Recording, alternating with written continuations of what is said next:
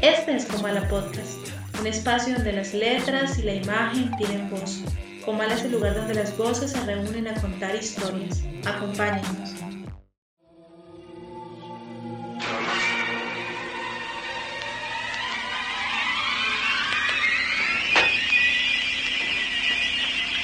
Tal vez ustedes, como nosotros, como cualquiera, vivan demasiado a prisa como para tener tiempo suficiente para escuchar, para ver, para ver más allá de lo que tenemos delante de nosotros. Nuestros sentidos, embrutecidos por la rutina, han perdido la sensibilidad hasta extremos insospechados. Y si no me creen, repasen. Sí repasen por un momento. Hagan balance de sus capacidades sensoriales.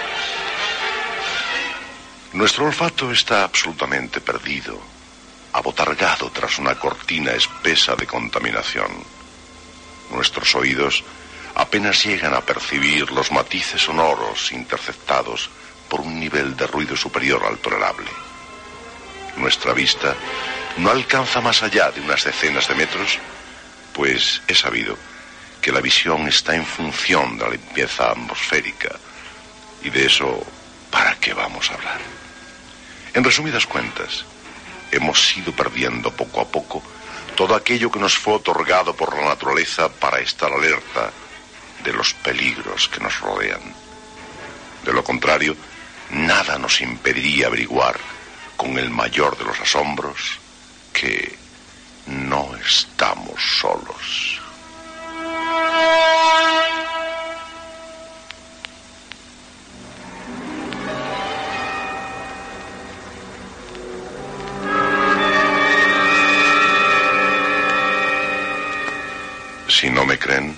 Aprovechen estas horas casi mágicas de la medianoche y traten de atravesar ese muro de ruido que nos ensordece de llegar más allá de lo que nuestra pobre visión nos permite. Oigan.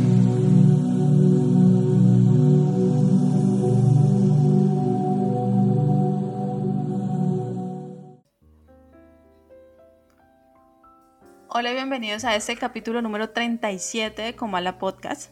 En esta ocasión estaremos hablando sobre un tema muy interesante. Vamos a hablar sobre los monstruos. Hola Jorge, ¿cómo estás? Bienvenido. Hola Carol, ¿cómo estás tú? Muy bien, muy bien, muy feliz. Bueno, ya, ya he dicho esto, pero es que hay, eh, los temas que, tocamos o que tratamos siempre son temas que nos apasionan y que nos encantan investigar y, um, pues ahondar un poquito y ese es uno de los temas que, que me encanta y que yo sé que también a ti te gusta demasiado, que son los, el tema de los monstruos. Sí, como tú y yo somos medio parecidos, pero somos amigos. Estos temas, como el tema de, del podcast pasado, el de los viajes en el tiempo y este, el de los monstruos, son temas que nos apasionan. Por alguna razón nos apasionan. Yo, en lo personal, me crié a punta de eh, literatura de terror con Stephen King. Fue uno de los primeros que leí, con Poe, obviamente, con Lovecraft. Y con películas como La Cosa de John Carpenter, por ejemplo, que es una de las películas que vamos a tratar hoy. Así que muy emocionado, vamos a ver lo que sale de aquí porque el tema de los monstruos Carol, más allá de criaturas de otros mundos o de cosas por el estilo que nos asusten, nos hacen reflejarnos, ¿no te parece? Sí, es el reflejo de cierta forma de quién somos como seres humanos y por ahí tengo una cita que también habla de eso. Entonces, entramos de una vez en materia y menciono las, eh, las obras que vamos a tratar. Dale, dale.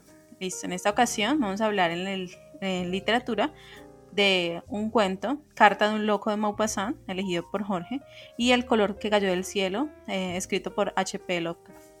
Y en el cine elegimos La cosa de John Carpenter y La forma del agua de Guillermo del Toro. También le iba a decir a las personas que les recuerdo que estamos en las diferentes redes sociales, estamos en Instagram, en YouTube, en Facebook, en Twitter y en todas y cada una de ellas estamos poniendo contenido diferente, así que los invitamos a suscribirse, a comentar y bueno, todas las cosas que suelen decir. Y además les recuerdo que todos los jueves tenemos el Después de Comala, donde hacemos un en vivo en Instagram y hablamos un poquito más acerca del tema que tratamos esta semana. El, próximo jueves vamos a estar en, eh, hablando de los monstruos con sus recomendaciones, sus preguntas, así que los invitamos a que nos visiten ese día.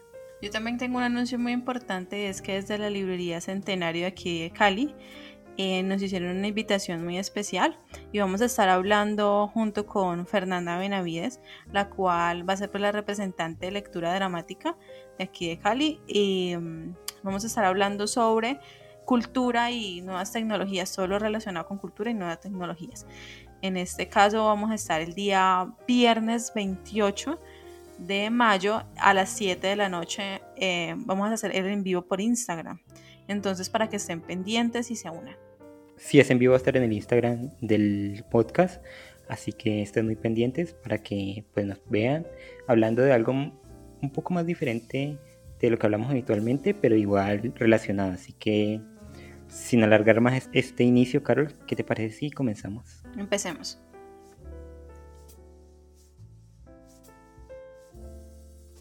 Poesía, cuentos, novela, cómic, todo está aquí en Comala Podcast. En la sección de literatura de nuestro capítulo número 37 aquí en Comala Podcast, dedicado al tema de los monstruos, vamos a hablar de dos autores clásicos. Eso sí, hay que dejarlo claro. El primero de ellos, Guy de Maupassant, con el cuento Carta de un Loco, y Carol nos va a hablar de eh, Lovecraft con su cuento, su magnífico cuento que a mí me encanta, El color que cayó del cielo. Así que empiezo yo diciendo, haciendo la descripción de la sinopsis de Carta de un Loco. En Carta de un Loco nos encontramos con exactamente eso, una carta que un personaje envía a un psiquiatra. Bueno, la carta se puede dividir en dos partes. La primera parte, el, este personaje hace una descripción pormenorizada de cada uno de nuestros sentidos, la vista, el tacto, el gusto, el olfato, y dice que a través de ellos la realidad se crea y que por eso nuestra realidad es tan pobre, porque es, dependiente de esos sentidos. De esta manera nos vamos dando cuenta como lectores que, que el personaje tiene la razón.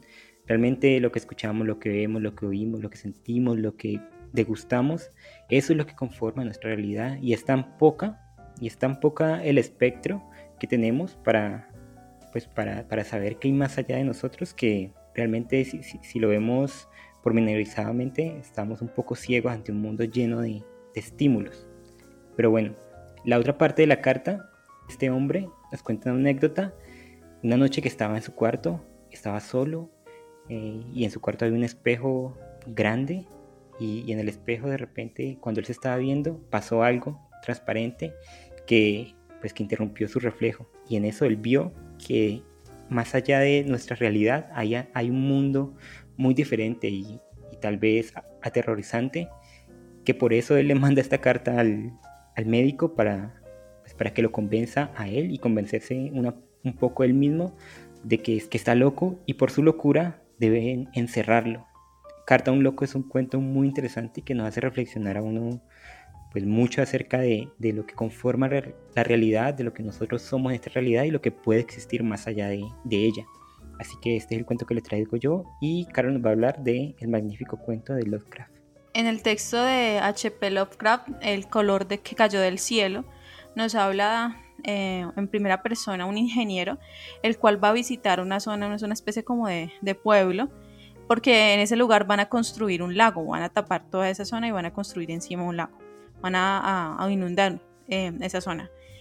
Se encuentra entonces con unas dificultades porque siempre que, pues, que va recorriendo el lugar, las personas o bueno, hay como unos murmullos y van, y van contando una especie de leyenda que gira en torno a ese eh, lugar específico donde se va a crear ese lago.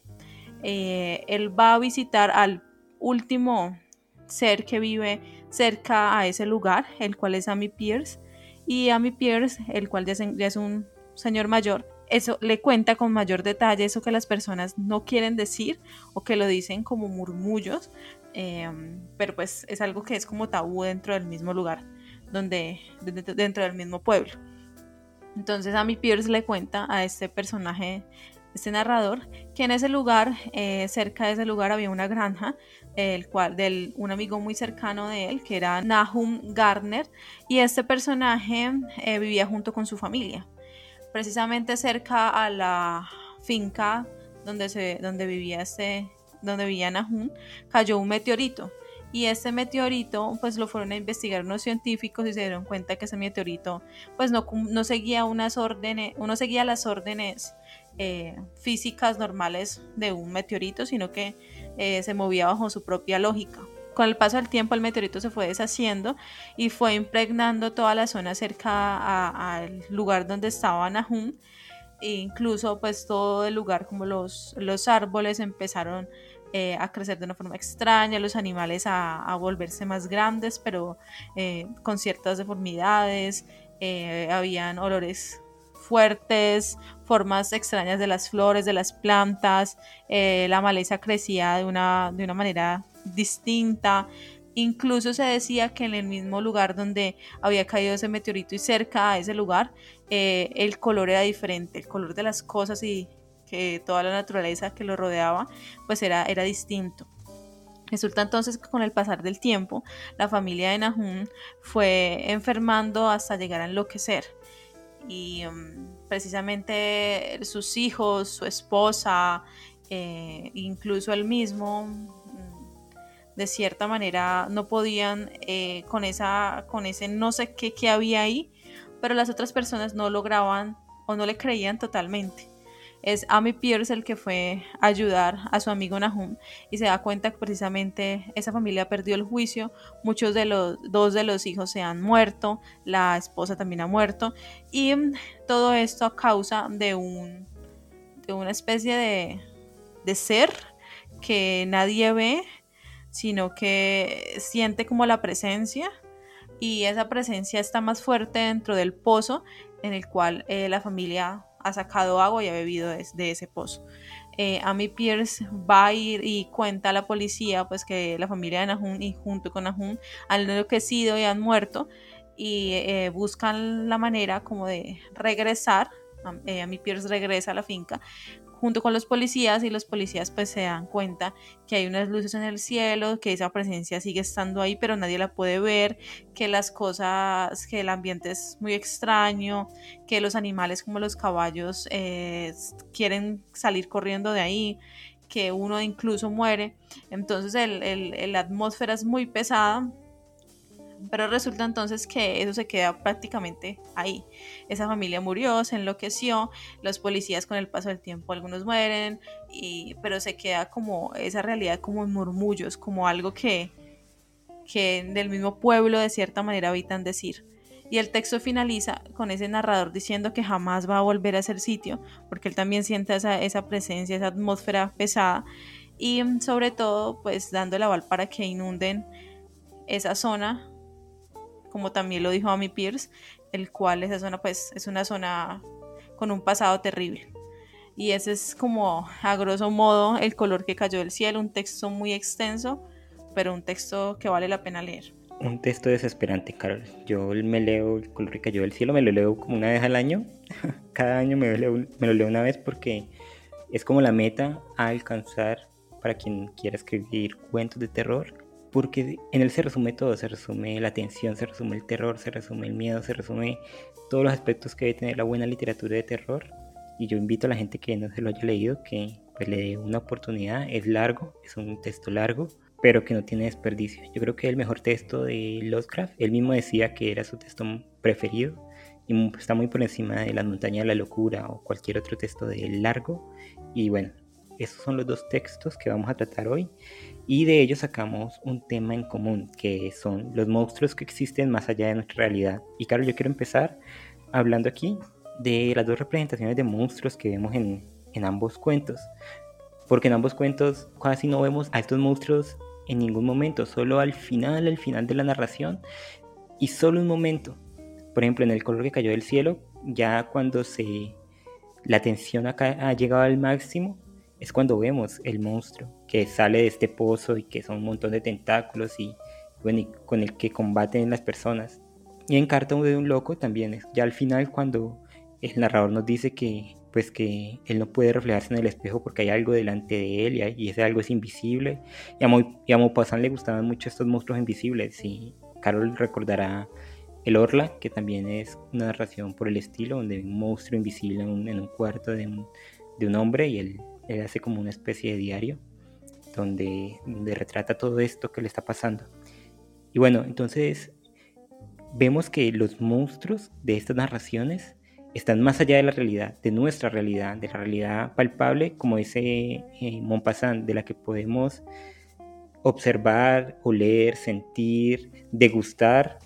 Y yo creo que eso lo vuelve mucho más profundo el terror que sentimos al enfrentarnos con este tipo de literatura y con este tipo de personaje. Un monstruo que, que nuestra vida diaria no nos molesta, pero que sin embargo tiene su, su, espacio en nuestra realidad, pero de otra manera, más allá de esa realidad, ya sea siendo invisible, imagínate un monstruo invisible, Carlos, que ahora mismo esté rodeándonos aquí, o, o, en el espacio exterior, como en el caso del color que cayó del cielo, y que de repente llega a nosotros y transforme esta realidad que creíamos inamovible. Yo creo que es un tema bueno, la, lo inamovible que creemos que, nuestra, que es nuestra realidad y cómo es de frágil realmente. Sí, yo creo que eh, pues estamos rodeados de, muchas cosas que todavía no entendemos y que como lo dice Carta de un loco de Guy Maupassant, de Maupassant estamos eh, pues condenados a, no ver muchas cosas que nos rodean, ¿no? Porque nuestros ojos mienten, incluso nuestro cerebro miente. La otra vez estaba viendo un estudio donde mostraban cómo el color, le, eh, cómo el cerebro le mentía a uno para inventarse colores que no existían eh, a partir de efectos eh, ópticos. Entonces, pues sí, es, nuestro conocimiento del contexto es muy limitado en realidad y eso nos lo dice y nos lo puede mostrar con claridad ambos textos. Le tememos a lo desconocido porque precisamente no sabemos cómo se va a comportar eso que no vemos, eso que somos incapaces de ver, eso transparente, como dice Carta de un Loco, o eso que está que se caracteriza por tener un, color que ni siquiera nosotros mismos podemos describir qué color es, porque en el texto dice, en el color que cayó del cielo, que no sabemos, no tenemos eh, palabra para describir ese color que cayó pues de allá como un meteorito. Y aquí quiero citar un pedacito del texto de, eh, de Maupassant, donde dice, por lo tanto, nos equivocamos cuando juzgamos lo conocido y estamos rodeados de desconocido inexplorado por lo tanto, todo es inseguro y puede apreciarse de diferentes maneras. Todo es falso, todo es posible y todo es dudoso. Y, es, y esa parte de todo es dudoso, yo creo que resume ambos textos. Eh, este loco que nos que habla o que narra en el texto de Maupassant está realmente loco o, o será que ese personaje pudo ver lo que las demás personas no pudieron haber visto y por lo tanto pues lo tildan de loco porque él mismo dice yo me paré frente al espejo y, y en el espejo no estaba mi reflejo sino ese ser que era transparente yo lo pude ver por, por unos minutos lo pude ver pero ese, ese monstruo si lo queremos llamar así se dio cuenta que yo era capaz de verlo y por lo tanto se escondió y algo similar sucede con el color de cayó del cielo. En realidad nosotros, como tú dijiste, nunca vemos el monstruo en todo el relato, en todo el cuento, y es un cuento súper extenso. Al final es que nos dan ciertos, ciertos visos.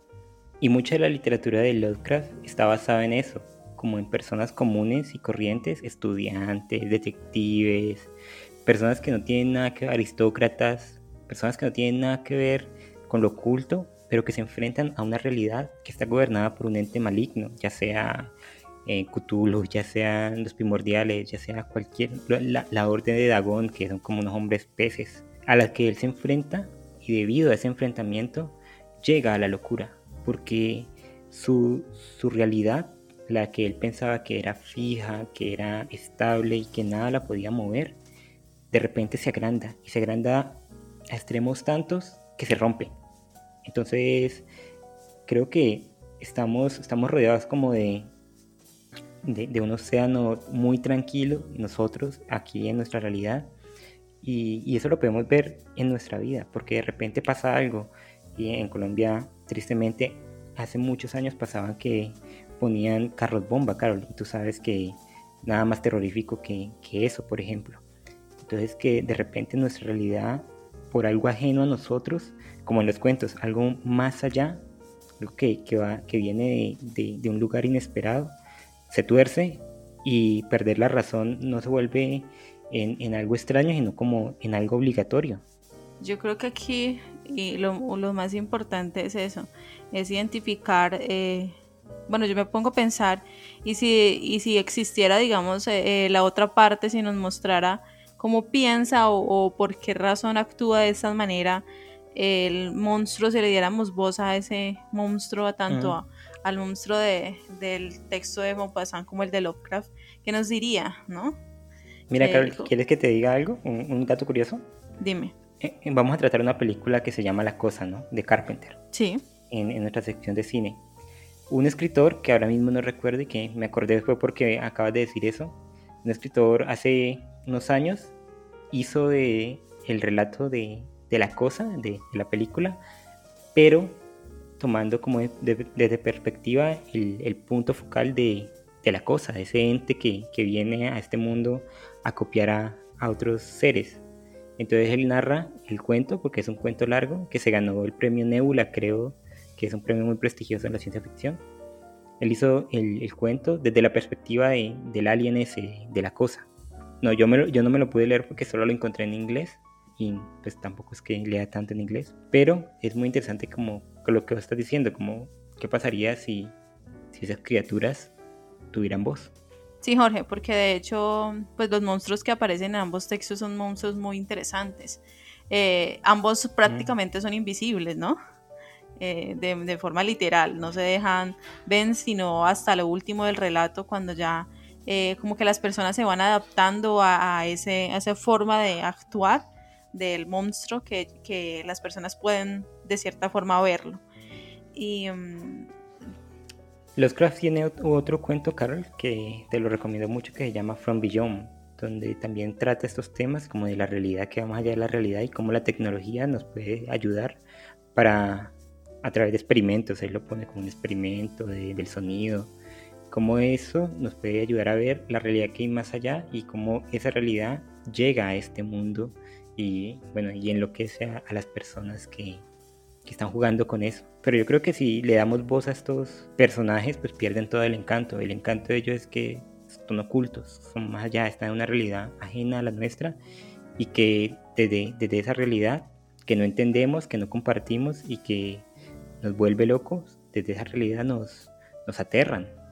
Y es precisamente esa frontera entre lo humano y, y como lo animal eh, lo monstruoso que se acorta y cuando se acorta esa, esa brecha tan grande que hay, pues aparece esta, esta confrontación de, de esos seres que pues que no que desconocemos totalmente cómo es la, la dinámica, cómo se, man, cómo se comportan, co, cuál es eh, su perspectiva frente, frente a lo que lo rodea.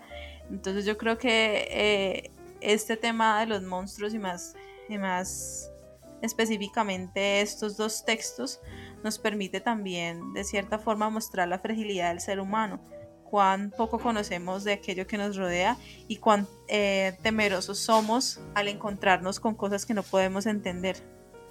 Y cuán frágiles.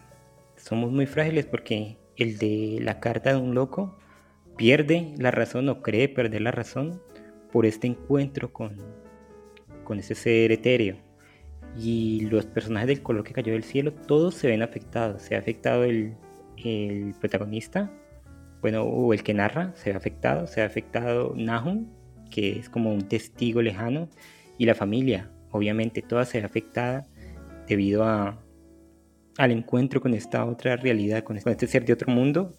Y yo por eso recomiendo mucho estos dos cuentos. El color que cayó del cielo es una experiencia, es toda una experiencia porque vemos la caída de una familia completa, cómo los hijos se van volviendo locos, cómo la mujer pierde la razón y se convierte en un ser horrible, cómo el padre también se convierte en otro ser terrible y bueno, las realidades que existen más allá, Carol, de nuestra realidad, aparentemente si nos guiamos por Maupassant y Lovecraft, entendemos que son terribles para nosotros. películas, series, cortometrajes, videos musicales, Todo está aquí en Cómala Podcast. En nuestra sesión de cine vamos a hablar de La forma del agua, dirigida por Guillermo del Toro. Esta película nos habla de Lisa, eh, una personaje la cual trabaja como en una especie de gran laboratorio. Eh, esta personaje eh, es muda, es una de las características de, importantes por señalar y ella le toca pues hacer la limpieza, se encarga de hacer la limpieza. Toda esa película tiene un trasfondo de la Guerra Fría y transcurre pues en Norteamérica. En la obra vemos como Elisa, por azar, llega a uno de los, de los grandes laboratorios donde van a traer una especie extraña, una especie de, de, pez con cuerpo de, de, hombres, algo ahí entre los dos.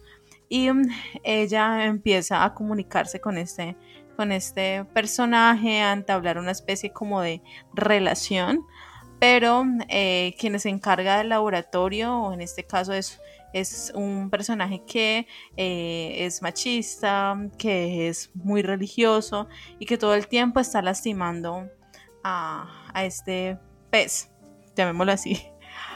Entonces, eh, Elisa decide mm, tomar las riendas del asunto y liberarlo. Y lo logra liberar y a medida que es que la película va transcurriendo, ella se va enamorando de él hasta que por fin al final de la misma logra que el, personaje recobre su libertad.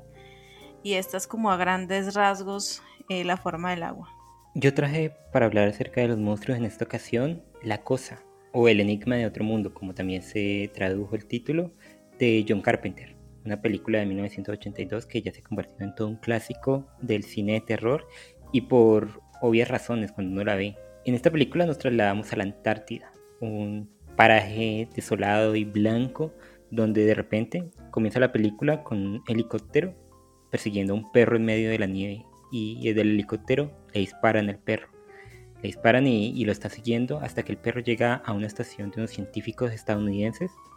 El helicóptero baja, desciende, de ahí se baja un hombre que comienza a darle tiros a todo el mundo y habla como en noruego o en, un idioma así eh, extraño los de la base responden y matan al piloto y, al hombre que ha bajado dando tiros y cogen al perro y lo guardan.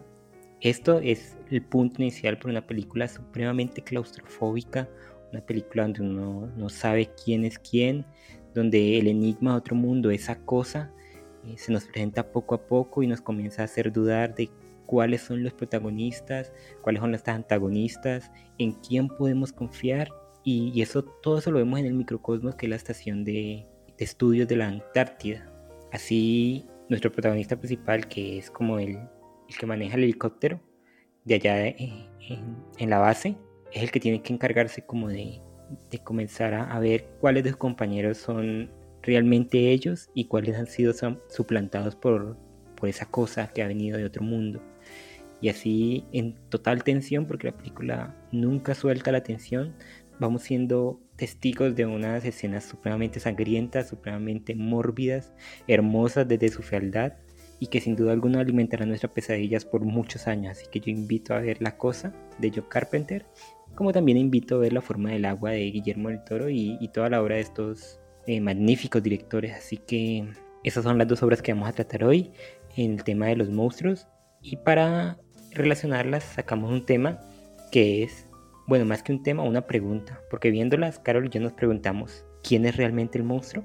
Sí, Jorge, yo creo que esa pregunta es súper clave en ambas películas porque en la forma del agua vemos como realmente ese personaje que está entre lo humano y, el pez eh, se acomoda y entiende y respeta de cierta manera eh, a las personas que, que lo rodean. Solamente se está defendiendo de este antagonista, el cual es el monstruo verdaderamente, es un personaje que solo busca ascender, imponer lo que piensa, es como lo dije con anterioridad, es machista, em, tiene ciertos fetiches eh, y no le importa si, si la otra persona está interesada en él o no, es un personaje realmente malvado incluso pues em, Elisa salva al personaje principal, el monstrico, de que, lo, de que lo abran vivo, porque ese era uno de los fines de, del, antagonista. Entonces ahí, ahí en, el, la forma del agua vemos como realmente el monstruo no es ese, ese animalito que está en esa frontera, sino un ser humano, el ser humano que busca destruir y que imponer lo que piensa y lastimar lo que no entiende. Y en, tu película de la cosa es, bueno, quiero decir que esa película no me la había visto. me da culpa porque no la había visto. Cuando la vi, me encantó, a pesar de ser una película ya un poquito antigua. Ahí vemos como, como los personajes se van transformando, ¿no? Este monstruo que no, que no vemos porque en realidad se eh, toma la forma de, de un perro, de un, cualquier ser vivo, de un ser humano, y se va transformando a partir como de, de la materia de esos seres vivos en realidad es una cosa que, pues que no vemos su forma verdadera. Se, mete dentro del ser vivo y se alimenta de ese ser vivo. Pero eh, los monstruos realmente, él, lo hace por, por sobrevivir porque como toda especie busca sobrevivir, pero el ser humano es en realidad el monstruo, porque ese ser humano se va convirtiendo, incluso va deformando sus principios, va matando al que era su mejor amigo, su compañero de, la base, eh, con el único fin de sobrevivir también, pero en realidad eh, al final pues esto no importa, porque la batalla que pelea tanto el monstruo como el ser humano, pues en realidad no se, no se define bien quién termina ganando. Sí, yo creo que la respuesta a esta pregunta que hicimos, Carol, es el ser humano. ¿Quién es realmente el monstruo en ambas películas? El ser humano. Como tú dices, ambas criaturas buscan sobrevivir en un ambiente que desconocen. Y aquí yo no estoy tratando de de, blanquear a, este ser que viene del espacio en, la película de Carpenter, porque claramente es, es, malo para los protagonistas y para el ser humano. Si ese monstruo o esa cosa llega a, arribar a una ciudad o a, un país superpoblado, eh, acaba con la humanidad. Él no le interesa nada, solamente su supervivencia, entonces en ese sentido es malo para nosotros. Sin embargo, la interacción con ambas criaturas, tanto con el, hombre pez de la forma del agua como con el, este extraterrestre de la cosa, nos hace dar cuenta que tanto el ser humano para otros como el ser humano para, para los de su misma especie se convierte en un monstruo que puede hacer cualquier cosa, cualquier cosa, con tal de, de su propio beneficio. Y eso lo vemos en la forma del agua con, con el, con el agente que trata de, bueno, que ha capturado al, hombre pez, pero por ejemplo también con el doctor que, está, que, intenta sacar un beneficio de esta criatura y que al final se redime, sí, pero él estaba ahí siendo un espía de los rusos. Y, y en la cosa como tú dijiste, Carol, este microcosmos del que yo hablaba en la descripción, que es el centro de estudio y de investigación en, en la Antártida, nos muestra a un grupo de pues, de hombres que han estado mucho tiempo allí, que se conocen y que se tienen confianza, y llega este factor desconocido y de repente ninguno de ellos se tiene confianza, todo es ajeno, todo es el otro, que se convierte en una amenaza. Y nunca mejor dicho, porque de repente hay una escena muy buena donde uno de los personajes como que le da un infarto y llega otro y, quiere darle eh, electrochoques con estas paletas y, cuando le va a, poner las paletas en el pecho, de repente el pecho se le abre como si fuera una boca y le coge los brazos y se los arranca. y que cuando yo me la vi por primera vez yo dije, What, ¿qué está pasando en esta hijo de madre película? Pero es eso, cada uno de ellos es una amenaza latente que no pueden ocultarse, o que mejor dicho, se oculta muy bien y que nos hace poner los pelos de punta, Carol, al imaginarnos en esa situación. Y debe ser muy terrible, ¿no? Más porque yo me pongo en el lugar de, de, esos personajes, yo digo, bueno, yo también haría lo mismo, yo no, yo no dejaría que eso saliera de, ese mismo lugar donde está, así me cuesta la vida, porque eso implicaría que todo el mundo eh, a largo o corto plazo, mejor dicho, tuviera que rendirse a los pies pues de ese, de ese monstruo. Eso es algo como la pandemia de cierta manera también, ¿no? Ahí está el contagiado, no nos acerquemos al contagiado, que fue lo que estaba, estuvo ocurriendo a inicios de la pandemia, toda incertidumbre. Al, principio recuerdas cuando la gente se volvió loca, empezó a comprar papel higiénico, eh, alimentos, víveres y ciertas personas pues ya no podían acceder a, a la comida precisamente porque había escasez, porque las personas compraban desbordadas y es algo que, que de cierta forma lo podemos como comparar no, y eso lo hablábamos en nuestro primer capítulo, Carol, cuando comenzamos allá hace casi un año, acerca de, en el tema de la pandemia, por ejemplo, donde el otro era la, amenaza y teníamos que estar lejos con las normas que, dio el gobierno y ya dos metros, distancia de seguridad, no nos acerquemos, el virus. Y, sí, aquí en, en, esta película nos hace entender esto como un poquito de manera más cruenta y también, Carol, ¿no te parece que en nuestro diario vivir es así? Nosotros no sabemos al lado de quién estamos. Bueno, no, no, no vamos a estar al lado de un extraterrestre, o quién sabe. Pero eh, no sabemos al lado de, de quién nos sentamos en el transporte público, realmente quiénes son nuestros amigos, o qué secretos hay detrás de ellos, tal vez secretos terribles. Por ejemplo, Carol, te voy a contar una anécdota, ¿te parece? Rapidito. Dale. La otra vez yo iba en el transporte público aquí en Cali, iba en, aquí se llama el masivo. Iba en el masivo, me monté y estaba lleno, eso fue mucho antes de la pandemia, creo que yo incluso todavía seguimos estudiando.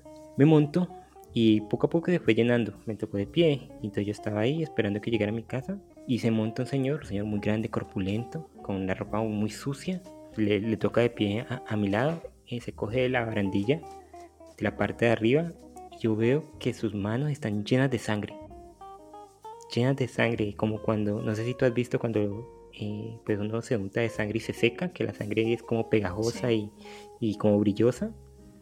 Y él tenía las manos llenas de sangre, pero como que se las había lavado, como que rápidamente se las había lavado, pero como cuando uno pinta y, la, y, la, y las uñas por el borde queda lleno de, pintura y las manos quedan como en las hendiduras queda llena también de, de pintura, que mal lavadas mejor dicho, pero él se le veían llenas de sangre y olían a sangre. Entonces yo, yo estaba ahí al lado de ese señor y el camino fue como media hora hasta que llegamos al destino. Y toda esa media hora fue yo preguntándome, este señor, ¿de dónde vendrá? ¿Será que trabaja en un matadero? ¿Será que acaba de sacrificar un cerdo?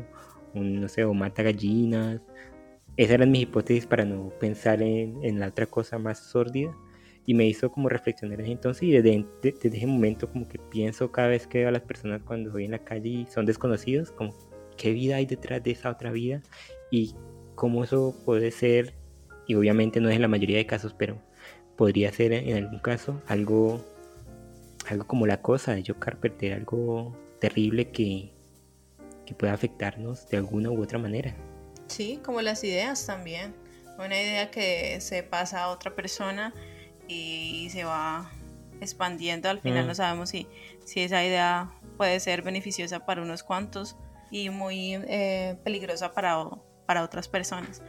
Entonces sí, ese, es como, como ese, esa especie de monstruo que se, que se va pegando como una enfermedad, que va infectando a los demás y por ende va cambiando la manera de comportarse de aquellas personas que no están, entre comillas, infectadas o creen no estarlo.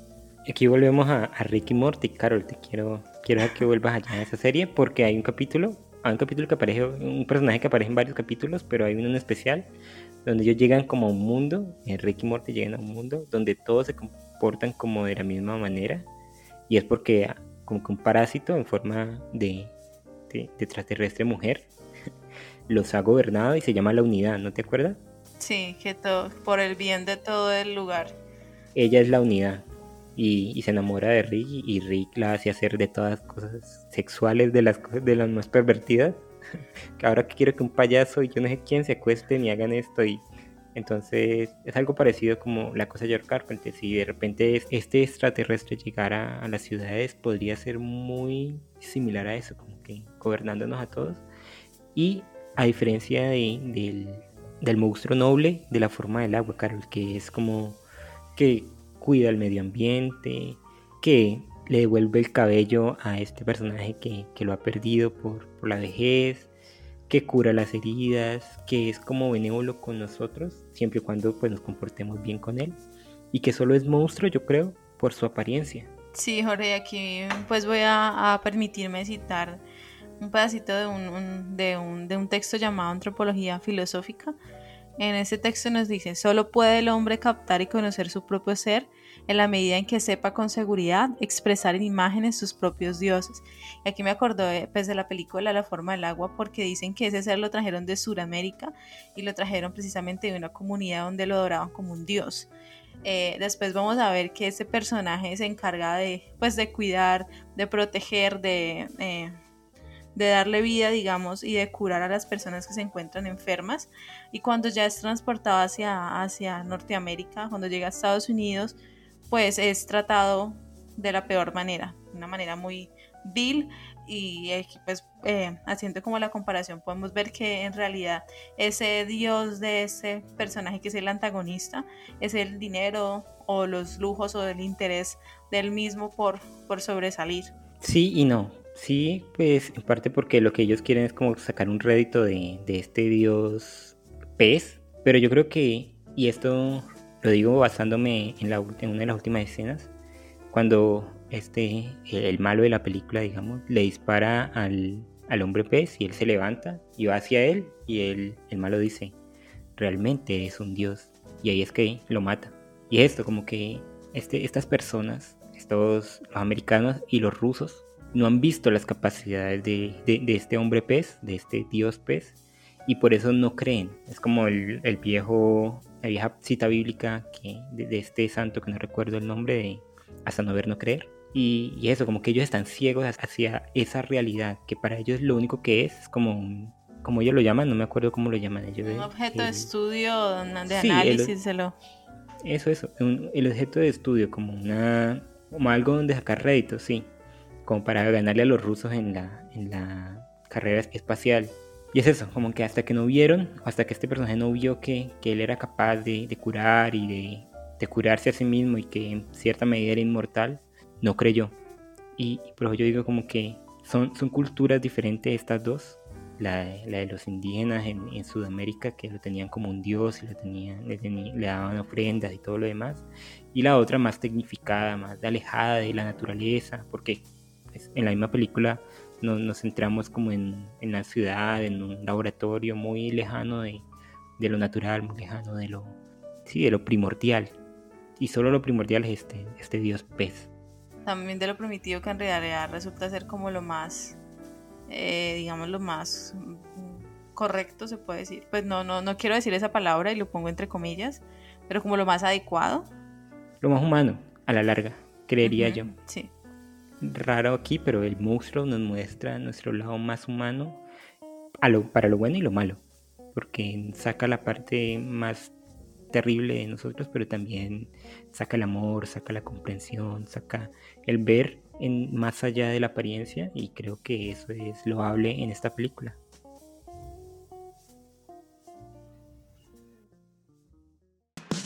Hechos curiosos, notas sobre cultura, sociedad todo está aquí en Cubana Podcast. Bueno, Carol, para el dato curioso de hoy, quiero que me permitas hacerte una pregunta personal. ¿Te parece? Me parece. Si puedo responderla, sí.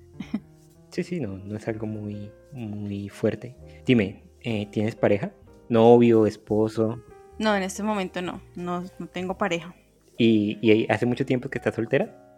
Mm, eh, pues de, relativamente mm, de, tener novios sí pero de pues de algo serio sí si tú dices de, de algo serio con alguien sí. Que uno presenta a los papás y todo ese tipo de cosas. Ah sí sí sí. Pues bien. Hace hace bastante. Entonces estamos en el mismo en la misma sintonía porque yo también hace bastante no tengo una pareja fija digamos una novia o, o algo parecido y obviamente no tengo esposa ni ni nada por el estilo. Pues resulta Carol que se ha hecho un estudio en, ya te digo dónde, en, la en el University College de Londres, donde dice, y los resultados fueron que los solteros y las personas viudas tienen un mayor riesgo de padecer demencia. ¿Qué te parece eso? ¿Qué acabas, qué acabas de decir? no fueron las voces de mi cabeza. es un mal chiste, Jorge. pues, pues mira, mal chiste y todo, pero se ha hecho un estudio y parece que tú y yo, como otras cientos de personas en el mundo, y miles y millones de personas en el mundo que, han estado solteras, y, más allá que estén solteras, digamos uno, dos años, tres años, que cogen la soltería como un estilo de vida, que nunca se casan ni, ni tienen parejas estables, sino que pues, viven su vida en soledad y, no les importa eso. Esos tipos de parejas y los viudos, los que, las personas que enviudan, tienen más probabilidades de sufrir de demencia. ¿Qué te parece? ¿Por qué crees que es esto? Antes de que yo te siga hablando de este estudio. No sé, no sé por qué razón, a qué se deberá eso. Pero, por ejemplo, si, te preguntaran, pues si, si tuvieras que decir algo así de repente y de la nada, ¿por qué, lo, por qué creerías que, que, la soledad o, o, este tipo, estilo de vida eh, genera este, este tipo de enfermedades? La verdad, sinceramente, no se me ocurre nada porque yo, bueno, pensaría más por el lado de los recuerdos, pero todo el, todo el tiempo uno está eh, creando recuerdos, entonces no. Mm, no sé, la verdad, no podría como darte una, una explicación lógica. Pues mira, este estudio, en este estudio se analizaron los datos de 15 estudios particulares que entre ellos entrevistaron y, participaron en, en, estos estudios cerca de 800.000 personas en los Estados Unidos, en Europa, en Sudamérica e incluso en Asia. Y lo que demostró, como ya dije, que las personas que nunca se casan y que mantienen sola en su vida, al menos sentimentalmente, eh, tienen un riesgo dramáticamente mayor a desarrollar demencia. Esto se debe, Carol, para, para sacarte de la duda, a que las personas que se casan toman un estilo de vida donde su mente está mucho más ocupada en cosas relacionadas con, el colectivo y no solo consigo mismo. Entonces, cuando uno tiene una esposa, un esposo, un novio, una novia, eh, está preocupado por la otra persona, por uno mismo, por los intereses de otro, por el futuro que se pueda crear alrededor, ya sea, y si, si, son esposos, por los hijos, por la comunidad, por la familia que esté reunida, y ya se preocupa más por, pues, por sus padres, por los padres de ella, por los primos, por los tíos, en crear como un colectivo y, y los vecinos, y bueno, etcétera, etcétera. Y este eh, compromiso social que llega con, la interacción con, las parejas y que muy raramente se da en personas que eligen ser solteras porque tanto tú como yo eh, sabemos que las personas que eligen ser solteras mm, pues en, su mayoría son más apartadas ¿no? de los, del resto o, qué me dices tú de eso. Pues Jorge estaba pensando en las personas que pues que somos apasionadas de la lectura. Eh, sí somos personas que de cierta manera, pues para eh, la lectura es un acto solitario, entonces pues eh, estaba pensando pues que también podríamos tener ese riesgo de padecer demencia, pero eh, pues no sé si de pronto las personas que no tienen pareja, pero son personas muy sociales, mm, porque el ser humano es un ser social, también tendría ese riesgo. O solo es esa condición de de no tener pareja el que, que desata esta, esta, pues la demencia como tal. Yo creo que la, clave del asunto es ser social. Y es que las parejas, los matrimonios, los noviazgos, hacen que seamos más sociales, de una u otra manera. Bueno, hay, hay gente que se une y son ellos dos solos y, y nada más pues son casos aislados y no es la mayoría, pero la mayoría de personas cuando tienen una pareja estable son mucho más sociales porque conocen los amigos de ella, los amigos de él, la familia, etcétera, etcétera, hay, fiestas y, todo.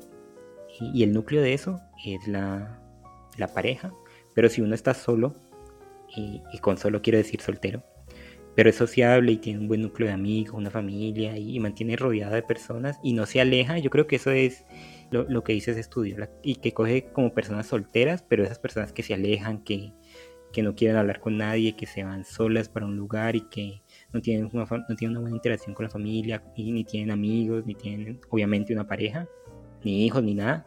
Y claro, en su soledad, en esa reclusión, es mucho más fácil, creo yo, que lleguen males como como la demencia, Carol. Y en esto también quería, quería hablarte de otra cosa que va muy relacionada. Y no sé si tú sabes qué son los hombres herbívoros, que más que todo se ven en, Japón.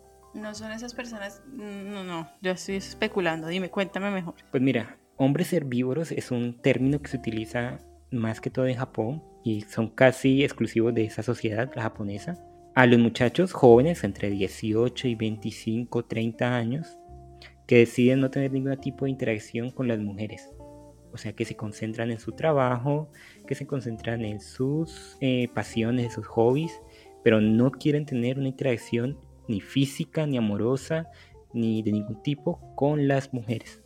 Así que se aíslan de ese, pues de eso tan, tan importante que es el otro y el otro del sexo opuesto, que es muy importante en la vida de todos, y se aíslan de ahí. ¿Crees que eso también está, dice algo de nuestra sociedad y, y cómo bueno, estas enfermedades mentales, la depresión, la ansiedad que se ha puesto muy de moda y la demencia eh, nos afectan? Sí, yo creo que sí, de pronto ya, ya estas sociedades están estamos como más eh, dirigiéndonos más al, al, al individualismo, a, a, pues nuestras necesidades como individuo y estamos olvidando pues al otro como tú dices. Y sí, no, no solamente el hecho de que no tenga pareja implica tener demencia o, sufrir demencia en un futuro, sino también esos malos hábitos. Yo creo que todo se trata de eso, de malos hábitos. No, no comparto esa, esa, bueno, no sé, ese estudio que tan acertado sea solo mencionando el hecho de que las parejas las personas que no tienen pareja pues pueden tener más riesgo de sufrir demencia cuando vemos que, que son esas maneras de, de nosotros llevar la vida que eh, de cierta forma puede desencadenar nuestros buenos hábitos o malos hábitos desencadenan una buena salud o, hacen que tengamos buena salud o no. Yo creo que la cosa va más como por ahí.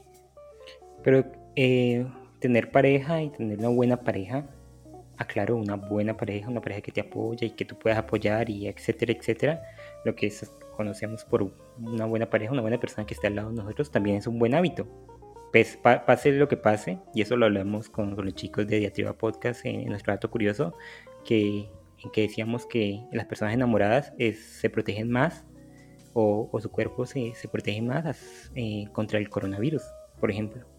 Entonces, tener una pareja yo creo que también es un buen hábito y cosechar, y cosechar ese tipo de relaciones que, bueno, y no solo las amorosas, sino las familiares, las de amistades, también son buenos hábitos, más allá de comer bien, hacer ejercicio que ayudan a nuestra salud mental. Sí, sí, sí, claro que sí. Pues el, apoyo de otra persona como ya pareja sentimental, pues sí, es, es precisamente lo que tú dices. Se puede, pues no sé si, si es un buen hábito, pero pues sí es, sí es una manera de, de, pues de ver el lado bonito también de la vida, ¿no? Estar enamorado, tener ese apoyo de la pareja, conocer pues a sus amigos, a sus familiares y rodearnos de, de personas que nos den pues que nos proporcionen algo positivo. Nosotros diciendo esto, Carol, que estamos solteros, imagínate. Ay, la tristeza.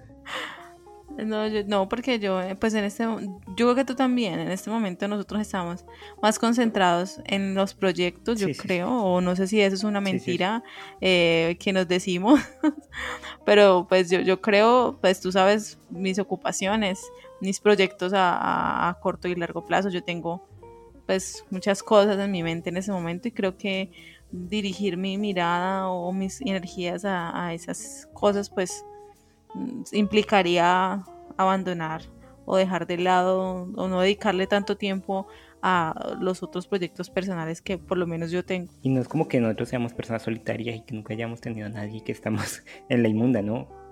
De hecho, por, por, haber, tenido, por haber tenido esas interacciones con otras personas, haber tenido relaciones y todo, sabemos que lo que conlleva, que es un esfuerzo, que es un trabajo y... y el tiempo, la dedicación. El tiempo, sí. Y como tú dices, en este momento, al menos yo, y yo sé que tú también, las prioridades de nuestra vida van por otros derroteros. Yo siempre digo que si llega, llega una mujer que me guste y que yo le guste y que compaginemos, bienvenida sea a mi vida. Tampoco voy a decir que chao porque mis proyectos otros no. No, no, no se va a negar esa oportunidad. Claro, pero ahora mismo no. Pues yo no estoy concentrado como todas mis fuerzas allí tratando de, de que el universo me haga llegar a alguien. No. Eh, yo creo que, y eso es saludable, ¿sabes? Creo que es saludable que uno entienda ese tipo de cosas, vea los pros, los contras y, y sepa pues, ir por la senda que mejor quiera. Y tener prioridades también es algo saludable, es un hábito saludable, saber qué, qué quiere uno a largo, corto plazo o al menos plantearse esas metas y saber que si uno quiere realmente eso que está buscando, pues concentrarse en obtenerlo.